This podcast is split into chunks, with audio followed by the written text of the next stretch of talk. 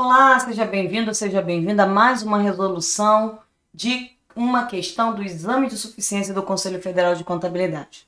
A questão de hoje ela não é bem uma questão tributária, de como calcular tributos, mas tem conceitos tributários interessantes, então eu resolvi trazer para vocês.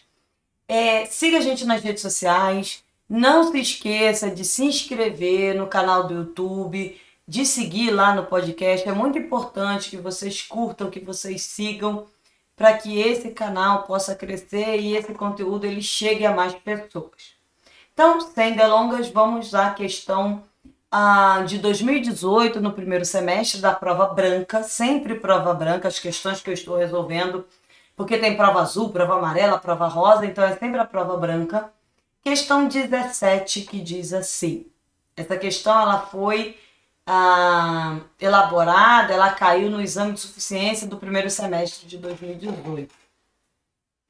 A empresa Exemplo Limitada adquiriu para venda de mercadorias, perdão, a empresa Exemplo Limitada adquiriu para revenda mercadorias no valor de 10 mil em maio de 2017. Os impostos recuperáveis so sobre a compra perfazem o valor de R$ 1.200.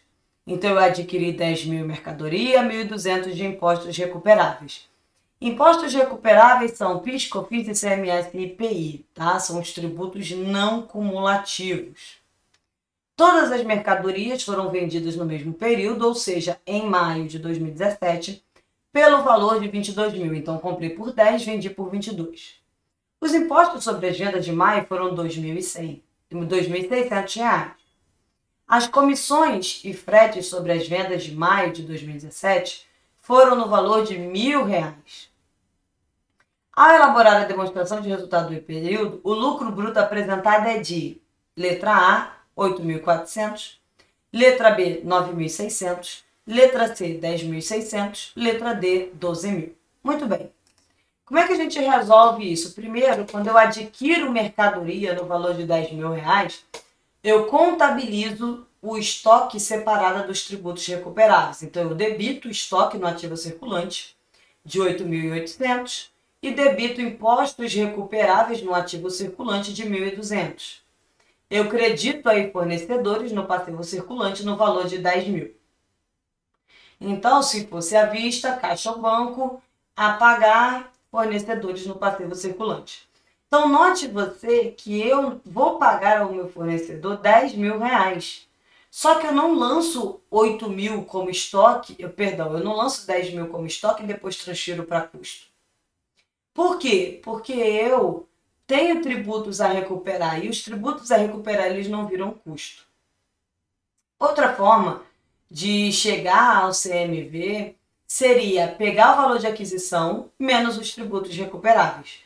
Então, meu valor de aquisição é 10 mil, menos os tributos recuperáveis 1.200, meu CMV 8.800. Também é uma forma de chegar ao CMV.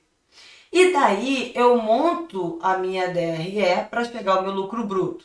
Então eu tenho a receita de vendas brutas, 22 mil.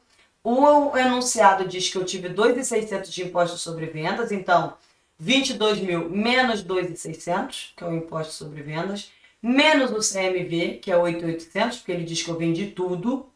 Então, eu tenho um lucro bruto de 10.600.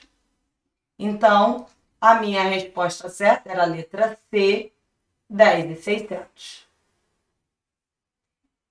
É, e aí você pode se perguntar assim: ah, mas você tem ali um valor de comissão que foi de mil reais, comissão e frete sobre vendas no valor de mil reais. A comissão ela é uma despesa comercial. Então ela é uma despesa operacional, tá? Por isso que ela não entrou aí no nosso lucro bruto. Ela entraria se fosse um lucro líquido, mas como ele está pedindo lucro bruto, eu só considero impostos incidentes sobre a venda e custos tá? Incidentes aí é, sobre a venda. Então, essa foi mais uma resolução do exame de suficiência do CFC. É, deixa aí os seus comentários, dá um like se você gostou, se isso vai te ajudar a estudar para a prova do CFC. Muito obrigada pela atenção de vocês e até breve.